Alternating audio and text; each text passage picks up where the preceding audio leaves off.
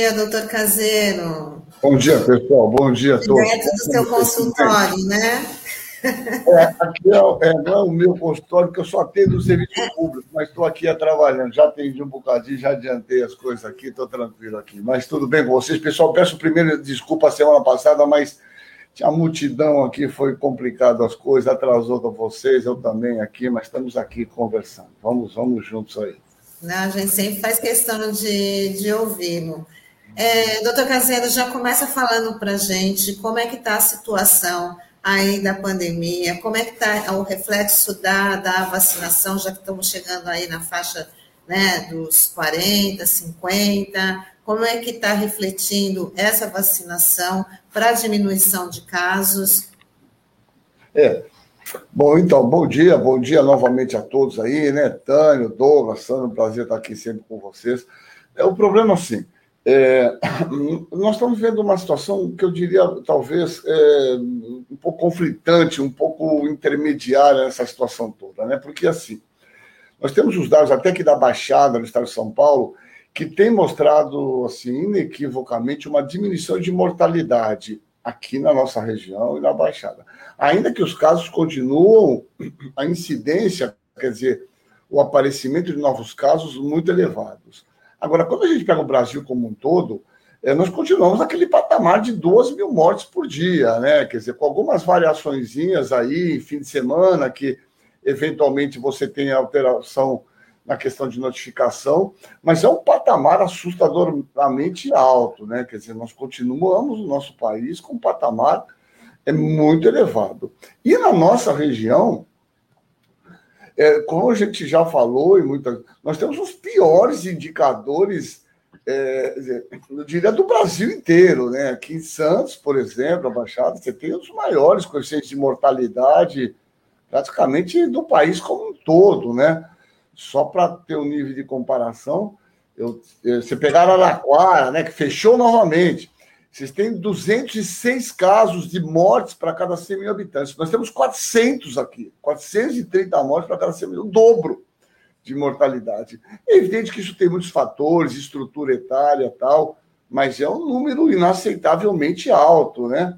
Então, assim, é, o resumo da ópera é: tem caído o número de casos, principalmente nas populações de mais idade, nós já havíamos conversado isso, eu já uma vez escrevi um tempo atrás até um texto para a tribuna mostrando esse dado naquela coluna do leitor que havia caído a mortalidade nessa faixa etária daqueles que completaram a segunda dose de vacina após 14 dias. Mas veja, nós temos um deslocamento de mortalidade para indivíduos mais jovens e com comorbidades. Repito, continuamos numa faixa de mortalidade no país como inteiro muito elevado. Não podemos cair nessa armadilha de achar que o nosso referencial é leito de UTI. Isso é um equívoco, né? 80% das pessoas que são entubadas morrem. Então a gente não pode tomar ter leito de UTI como parâmetro. Essa é uma ideia geral, né? Deixa eu fechar aqui. É, e ah, vocês estão me ouvindo bem aí? Estão me ouvindo? Sim. Então, associado a esse fator, só para a gente conversar um pouquinho, é o, o, surgimento de uma forma bastante expressiva e importante é, é, dessas variantes, dessa, desses vírus com mutações que são muito importantes, né, que têm se expandido. Interessante no nosso país, no nosso estado, e a gente precisa de tempo para entender isso.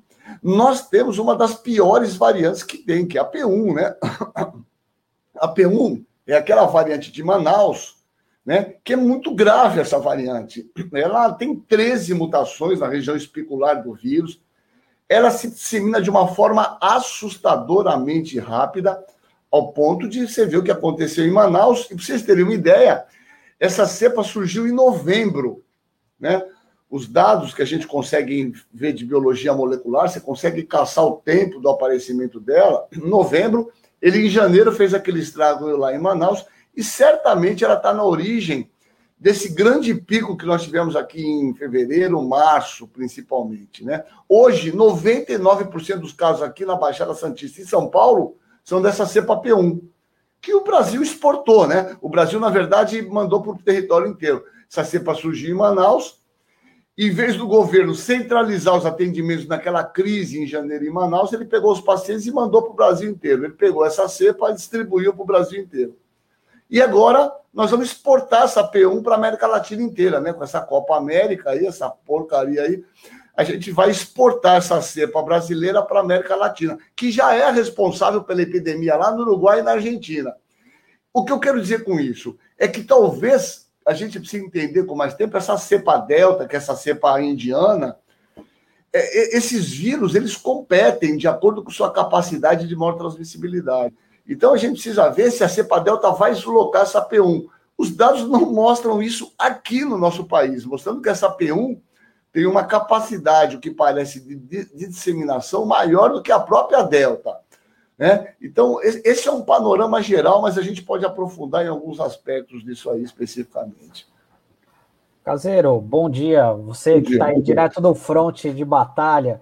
É, eu lembro que na, quando você teve aqui da última vez, você antecipou aqui em primeira mão que a prefeitura estava criando um ambulatório para pacientes com Covid-19, que era uma ideia que você teve lá no início da pandemia, mas que foi é, concretizada de fato quase um ano depois.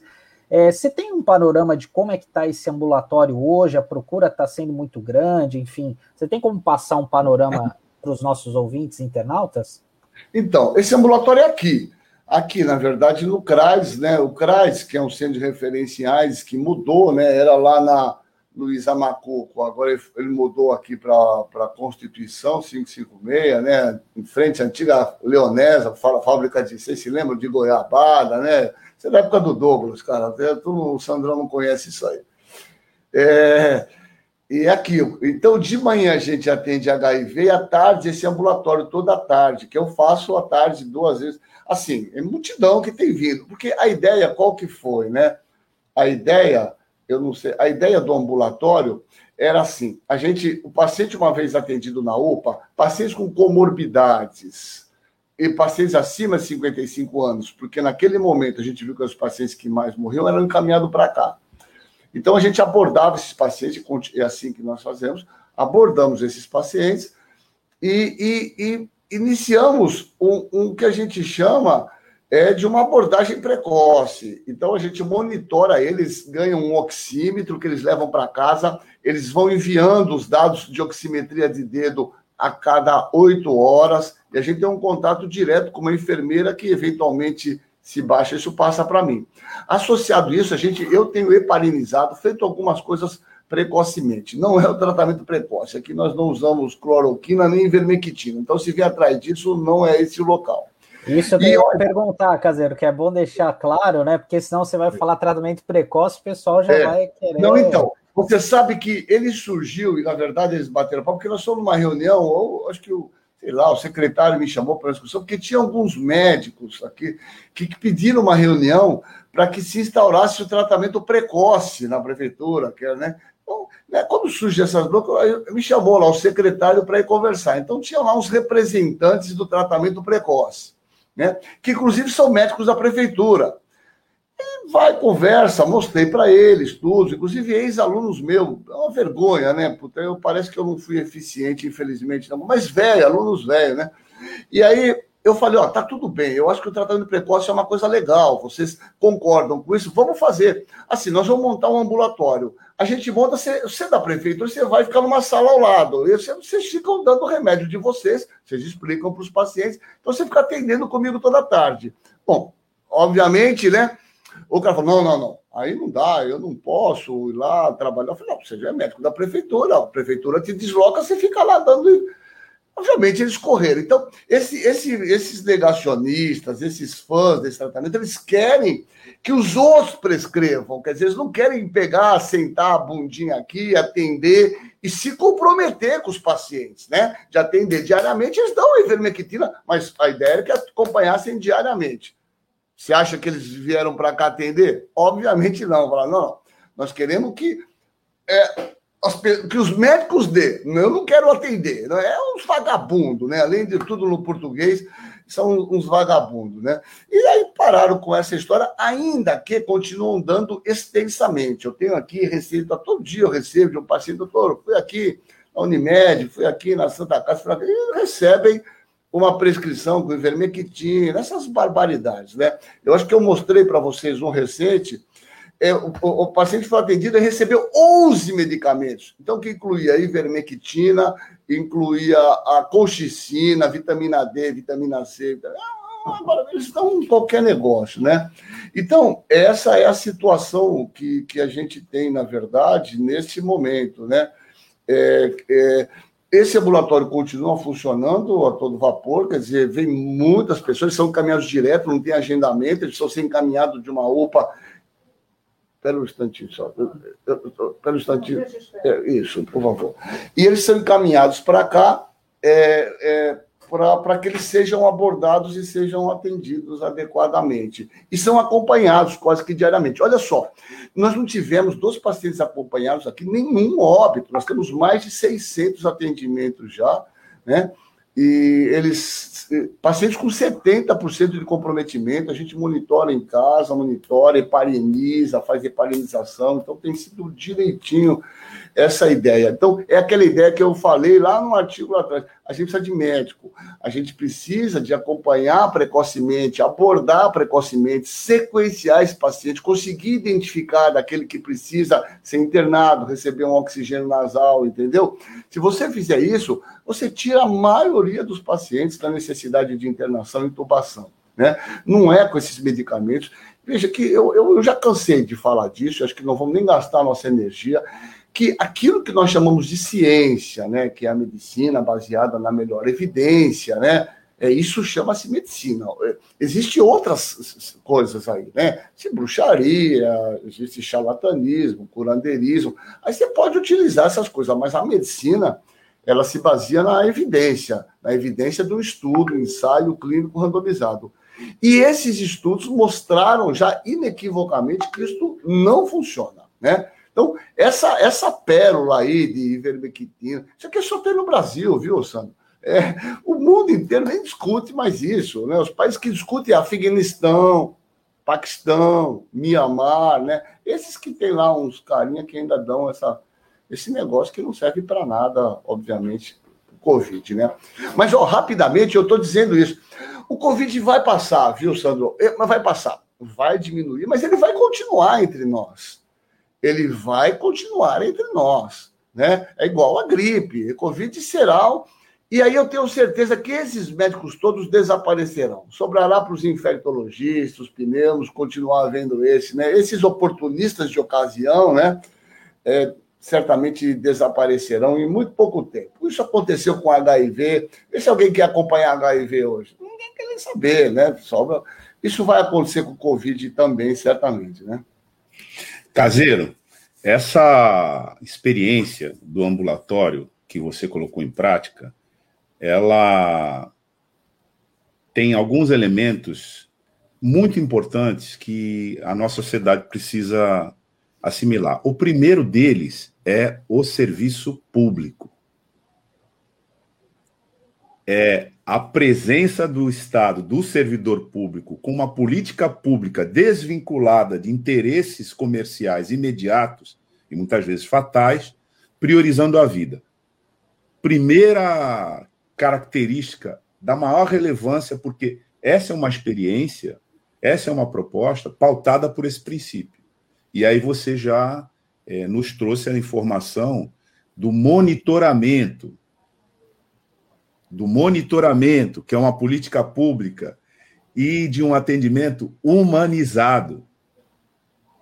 Eu estou dizendo isso porque logo no começo da pandemia, nós tivemos aqui uma entrevista com é, algumas, algumas fontes, né? Que estavam morando fora daqui. Algumas pessoas estavam morando fora daqui. Um deles foi o Jean é, é, Goldenbaum, que está morando na Alemanha e que de vez em quando conversa conosco aqui. E ele explicou como é que estava sendo o monitoramento lá. E a explicação dele chamou atenção porque tinha um bastante desse perfil que você está definindo aí.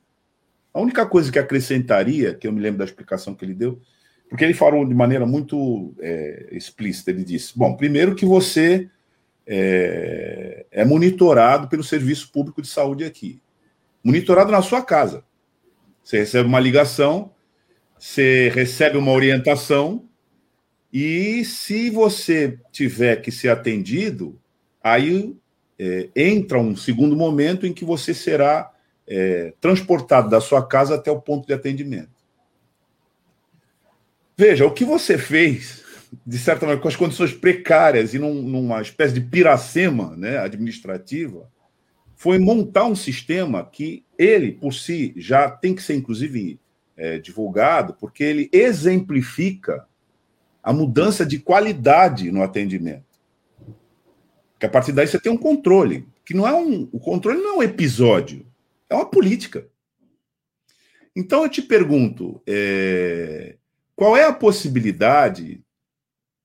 Eu queria que você falasse um pouco mais sobre isso, né? Sobre esse entendimento, sobre a rotina, viu, é, é, é caseiro? Sobre essa rotina, porque isso é importante para a gente aqui, para nossa, para nossa audiência e para quem é, precisa de uma referência que é um contraponto a esse daí. Eu queria que você falasse um pouquinho da rotina do atendimento e, além disso, também é, você disse aqui no, no seu, no, na sua na primeira parte aqui da entrevista que não, não registrou nenhum óbito. Né? A partir daí, queria que você falasse disso também. É, bom, pô, legal, é isso. O, a gente, veja, Douglas, é, é muito legal essa ideia que assim, o, o, grande vitorioso, talvez eu digo sempre em todos, o grande herói é, dessa epidemia, quando a gente for fazer lá o rescaldo final, ou o rescaldo intermediário, é o SUS, né, cara? É o SUS. Eu acho que quem sai muito fortalecido disso tudo é o SUS, né? Eu acho que o SUS estaria no caminho do que está acontecendo nesse desgoverno, né? A boiada passando em tudo. Eu não tenho a menor dúvida que esse cara, que hoje é até candidato a presidente, põe como candidato um tal de Mandetta aí, esse cara é um privatizador. Ele queria, obviamente, destruir o SUS, né? Ele ganhou aquele espaço, esse embalo, e falou: puta, eu acho que falar do SUS aqui é um bom negócio, dá volta, e entrou nesse embalo. É filho de médico, tem hospital, ele é, a gente conhece bem ele, né? é, o SUS estaria em. Aliás, ele está, né? A gente está num caminho de privatização aqui em São Paulo numa velocidade estonteante, né? Eles estão privatizando tudo, né? A boiada nesse sentido está passando, né? Isso lembra. Isso lembra aquele, aquele conto que eu, eu puta, cara, eu, eu, eu sou um leitor, eu gosto muito de ler, né? E eu lembrei de um conto do Julio Cortázar, que está em moda de novo o Júlio Cortázar tem um conto que chama Casa Ocupada, não sei se você não, um conto de 1943. Ele fazia talvez uma alusão à questão do nazismo, mas eu, eu do lado do hospital do Lemel é exatamente isso, né? Primeiro privatizaram a, é, o funcionário que era da segurança.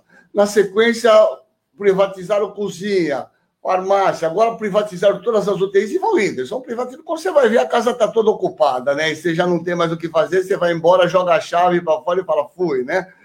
É, a gente está num passo muito veloz nisso. Agora, de alguma maneira acendeu uma certa luz, porque imagina 40 milhões de pessoas que estão aí na linha de pobreza, sem acesso a nada, 13 milhões de desempregados, 14 milhões, o Pascoal depois conta para nós esse número seriam atendidos por quem? Eu pergunto para vocês. Como? Ficariam empilhados na rua? Quem iriam ver essas pessoas se não fosse o SUS? Então, essa é a primeira questão, que é fundamental a gente entender. A importância do Sistema Único de Saúde como um direito universal à vida. O primeiro princípio, as pessoas têm que estar vivas, né?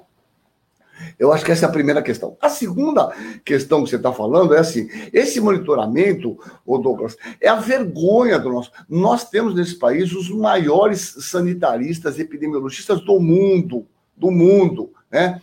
Eu não sei, depois eu vou dar o contato, vocês podiam entrevistar um dia aqui. Aliás, eu vou ter uma live com ele, a gente vai fazer uma live sobre essa questão é, do programa de saúde da família, o professor Naomar é, que é lá da Bahia, da Universidade Livre da Bahia. A gente vai fazer uma live junto dia 8. Esse cara é fabuloso, né? Sobre essa questão especificamente do monitoramento. Veja só, Douglas, é, a gente deveria ter montado um grupo de expertos lá em março do ano passado. Se nós tivéssemos por onde entra os vírus, Douglas, veja, Sandro, Tânia, é, é, é Descartes, é o bom senso mais bom senso por onde o vírus entra? Ele só pode entrar é, de barco ou obviamente, de avião, ia com nossas fronteiras. Veja, por onde ele entrou. Então, veja, nós tínhamos que ter feito naquele momento um monitoramento sério ali, que foi proposto, eu tenho isso gravado aqui lá em março, o monitoramento dessas pessoas que chegavam, quem chegou, né? Aquele italiano, que foi o primeiro caso que chegou, fez uma festa para 60 pessoas aí da Itália, tal, e aí foi embora. Então, veja, nenhum momento se falou nessa questão. O que se faz na epidemia desde o século XIII? Se isola. Isso não é novidade. Né? O que fazia com as pessoas quando vinham do, de outro país, os migrantes que vinham da Itália? Da... Eles ficavam aqui, em frente ao CRAS, onde eu atendia há muitos anos, que tinha aquele depósito de banana que a gente chamava, ficava em quarentena. E o procedimento de isolar para evitar a transmissão é um clássico. O que Wuhan, na China, fez, que os caras né, ah, inventam. Eles pegaram uma área que era um campo de beisebol, e 40 mil, e puseram cama. O cara descobria que tinha Covid, era encaminhado para lá e não voltava para casa. Porque a taxa de infecção secundária em casa é de 90%. Pegou um, passa para todo mundo. Então, veja, esse, esse monitoramento ele é absolutamente indispensável, né? Se nós conseguíssemos é, fazer esse absoluto controle dessas pessoas de uma maneira adequada né? que não perdemos esse time. Estamos tentando resgatar isso. E aqui é isso. O que eu estou querendo dizer é que este ambulatório aqui, ele não tem jeito, ele vai continuar por muitos anos. Sabe por quê, Douglas? Porque não é só tirar as pessoas, isso está se falando pouco. Não é só tirar as pessoas daquela fase aguda, de ele não ir para o tubo, nesse período crítico de 7, 14 dias. Mas o que nós estamos vendo aqui, Douglas, é uma coisa assustadora. Né? Eu atendo 20, 25 pacientes numa tarde, todo dia. Veja, é a quantidade de pacientes que veio para cá por sequela. Então, uns 80% dos pacientes chegam aqui que estão três meses com cansaço, que tem astenia, que tem falta de ar. O cansaço é o termo mais impressionante, que não voltou o cheiro, que não voltou o gosto. Então, assim, nós certamente manteremos esse ambulatório para o pós-Covid além dessa tragédia que nós estamos vivendo, nós viveremos uma segunda tragédia, que é a tragédia desse bando de pacientes com morbidades pós-Covid, né? Então, isso não será um número pequeno, viu? Eu tenho pacientes que estão aí três meses, não tem a menor condição de voltar à sua atividade trabalhista. O cara que é um faxineiro, ele não aguenta, ele tem cansaço. Eu faço tomografia aqui, dois meses depois, o cara continua com 70% de acometimento. O pulmão estrupiado, o cara dá três passos de satura.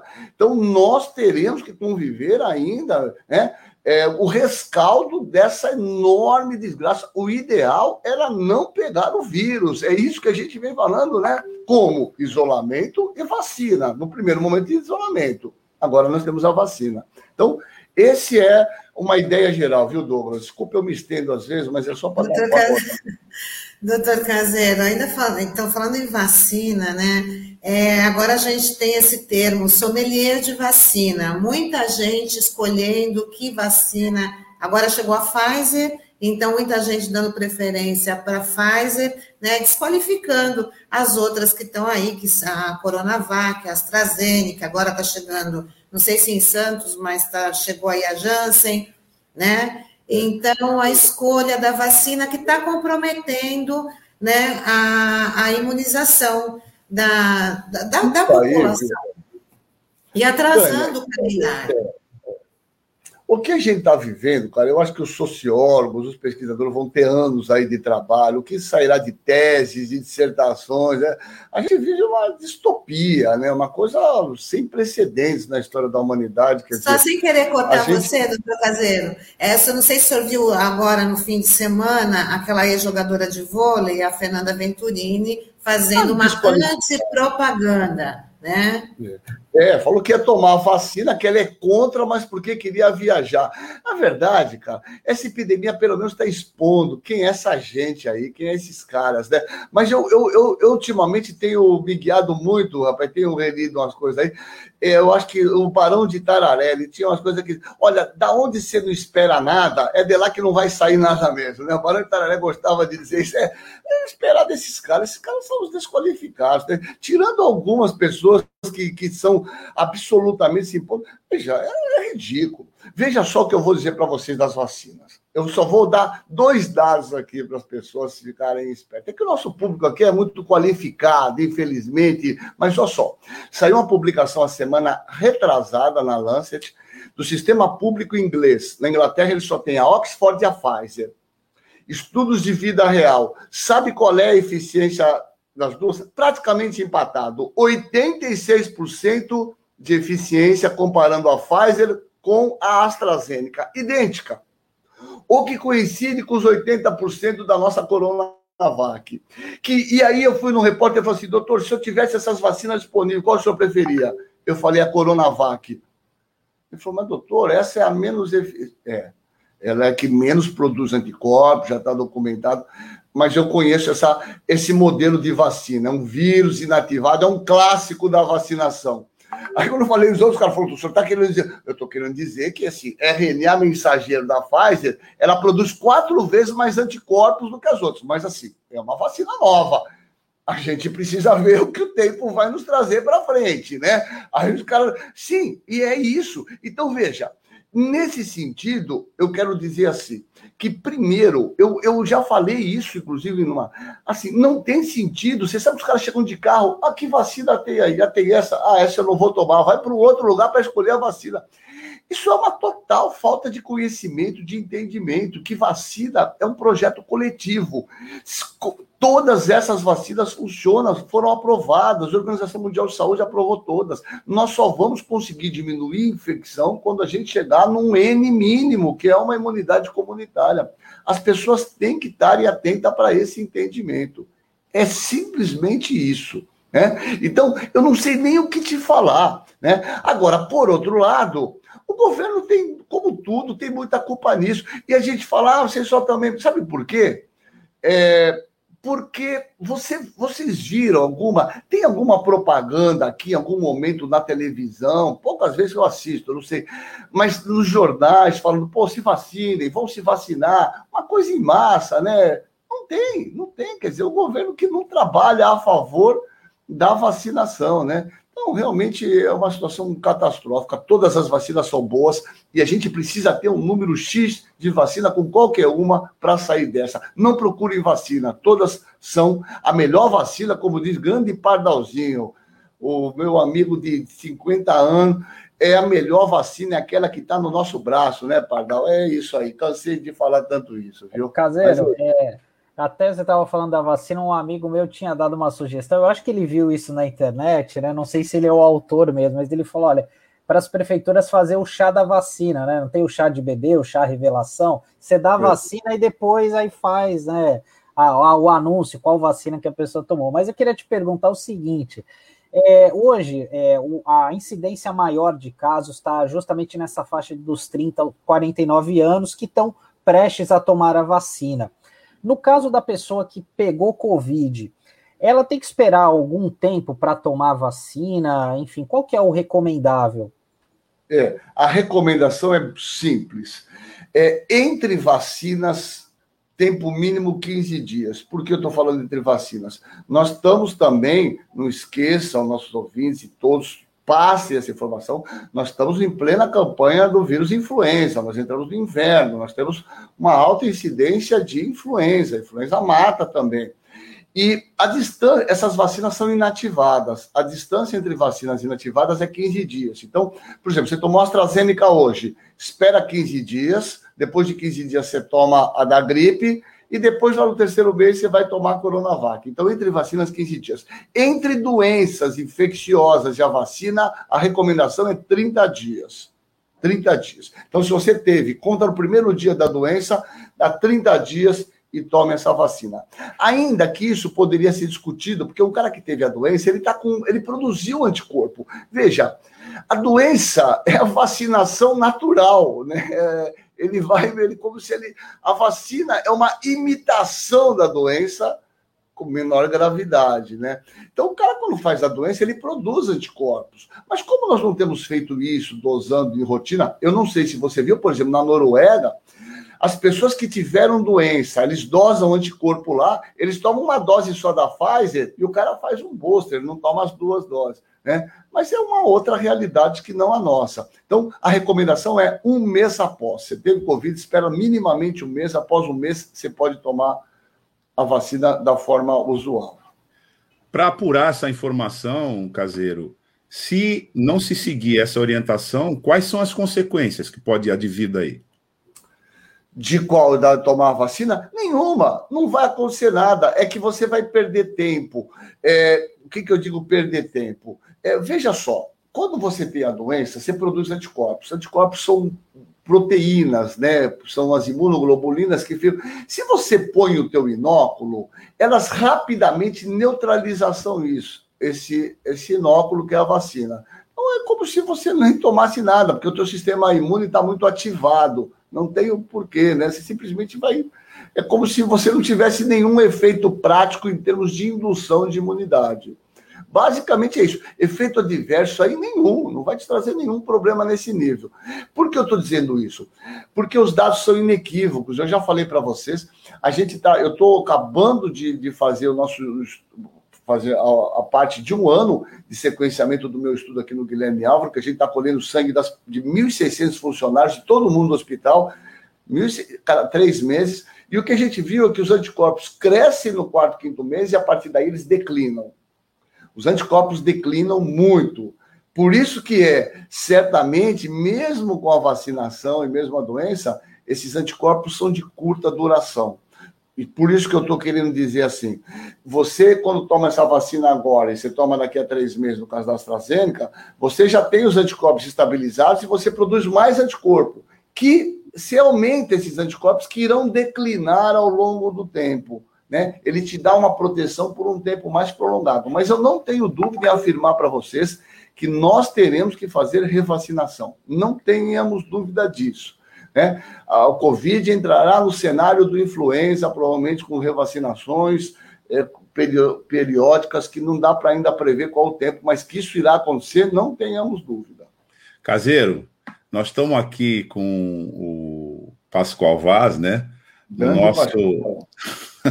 eu vou até. Ele mandou uma pergunta aqui no chat, é... e eu vou ler aqui para você, porque ela parte da informação que você deu com relação ao status né, de é, maior vulnerabilidade aqui na nossa região, que você descreveu. Então, ele diz o seguinte: tendo em vista a mortalidade na Baixada ser o dobro do Brasil, como fica a determinação da Prefeitura de Santos de exigir o retorno de idosos com comorbidades apenas com a primeira dose?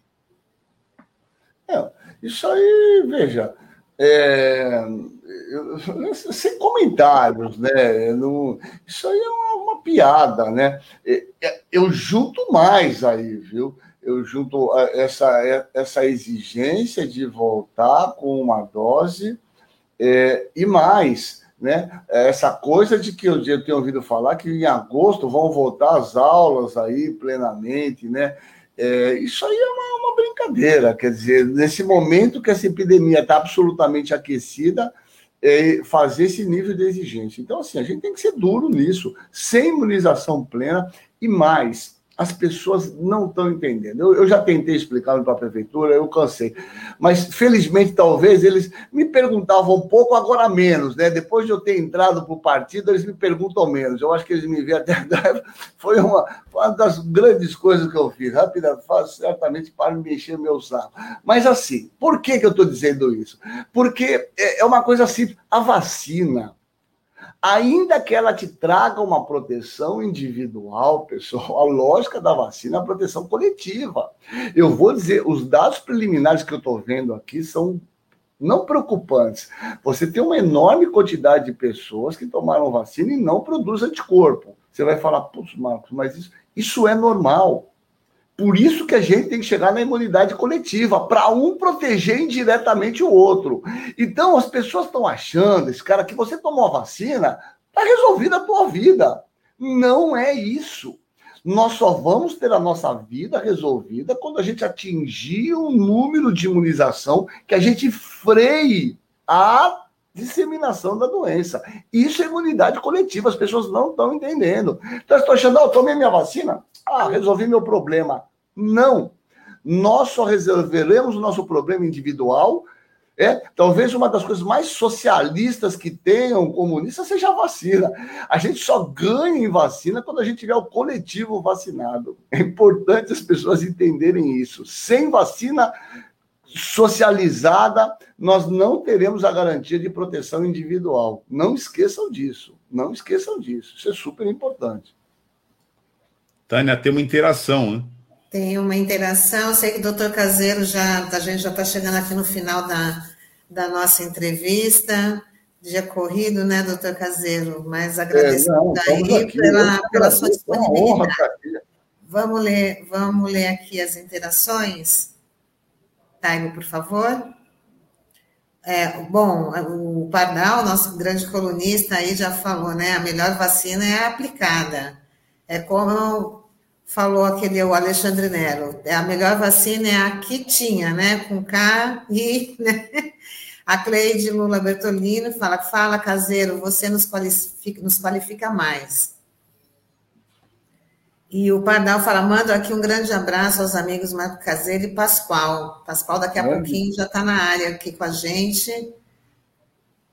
Legal. A Cleide fala: nossa única salvação, vacina no braço, comida no braço, descer no prato, né? E fora Bolsonaro. Já não há salvação fora da política. Leon. Não, sem dúvida. Apesar é. da demonização que se fizeram da política, né, não temos salvação. As pessoas não sabem o que é política, né, a importância da política, né? Só tem esse caminho, certamente, né? Mas é, é isso. Olha só, esse dado é, é, é de suma importância. A gente sabe que vacina. Olha para você ter uma ideia. Você pega a vacina de hepatite B, que fez uma revolução. 25. Eu tenho uma, uma aluna minha, que é Heloísa Ventura, uma pediatra famosa. Veja só, a gente fez um estudo aqui nas crianças de 4 a 15 anos nas escolas municipais, uns anos atrás, há uns 8 anos atrás é, é, todas as crianças tinham tomado três doses da vacina para hepatite B. 25% não tinha anticorpo. Mas, assim, de alguma maneira, mesmo após a vacina, elas têm uma proteção indireta, porque é uma proteção coletiva. Veja, existe um estudo canadense e australiano, olha para as pessoas entenderem a genialidade disso. Eles começaram a aplicar a vacina do HPV. HPV é o vírus responsável pelo câncer do colo do útero na mulher, né? o câncer que mais mata depois do câncer de mama. E só nas mulheres. O, o, HPV diminuiu nas mulheres absurdamente, o câncer de colo do útero nas mulheres diminuiu. E indiretamente protegeu os homens de terem a verruga venérea, que é o HPV, que é o condiloma. Isso é o que a gente chama de uma proteção indireta. Então as pessoas têm que entender isso, que ainda que haja uma proteção individual, algumas pessoas não serão protegidas, porque a vacina não tem vacina que protege 100% no mundo. A gente precisa trabalhar e como? Tomando a vacina que tiver o mais rápido possível para chegar naquele número que a gente acha que seja em torno de 70%, 80%. A que tiver é a melhor. Nós, quando levava nossos filhos para tomar vacina, é inaceitável. Então, por favor, essa vacina que vocês vão dar no meu filho, dá uma procedência dela, é chinesa, holandesa, qual é a. A gente põe o braço do pobrezinho lá e tudo. É isso, pessoal. Temos que tomar a vacina que nós temos e pronto, né? É isso, simplesmente assim. Bom, doutor Caseiro, eu queria agradecer aqui sua participação, muito legal sempre ter você legal. aqui com a gente, legal, né? Legal. E desejar aí um bom trabalho, né, no seu monitoramento dos pacientes que têm as sequelas que estão, né, muito importantes serem acompanhadas e bacana você ter falado desse serviço aqui para os nossos ouvintes internautas. Um e registrar, né? Tânia, e registrar o exemplo prático né, de uma atitude de um servidor público no serviço público, colocando o serviço público como ele tem que funcionar. E como isso concretamente beneficia as pessoas. Porque nós é estamos falando de gente, nós não estamos falando de números, nós estamos falando de gente. Então, assim, as, é, além das informações muito qualificadas do caseiro, enfim, a gente se dispensa aqui de falar isso, porque a sociedade já reconhece isso faz tempo mas essa decisão concreta, mostrando qual é o caminho. Que se tivermos a possibilidade, né, a oportunidade de agir dessa forma, né, como isso resulta em, primeiro, qualificar, quali, qualidade de vida né, para as pessoas. Segundo, a intervenção do Estado em favor da sociedade, não contra ela. Né? então, o exemplo aqui é, é, é, tem que registrar nessa tua saída aqui, caseiro, essa saída agora, né? Porque você está sempre conosco aqui, né? É, um exemplo que, além de ser uma realidade, você está nela, né? Nesse momento você está entendendo aí. Nós estamos, nós estamos te entrevistando no meio da trincheira, né? Mas além disso, é, você demonstra na prática o que é possível. Tem um outro modelo possível que pode ser executado. É isso aí, é isso aí, com certeza. Que é possível fazer, é isso. Valeu, Caseiro.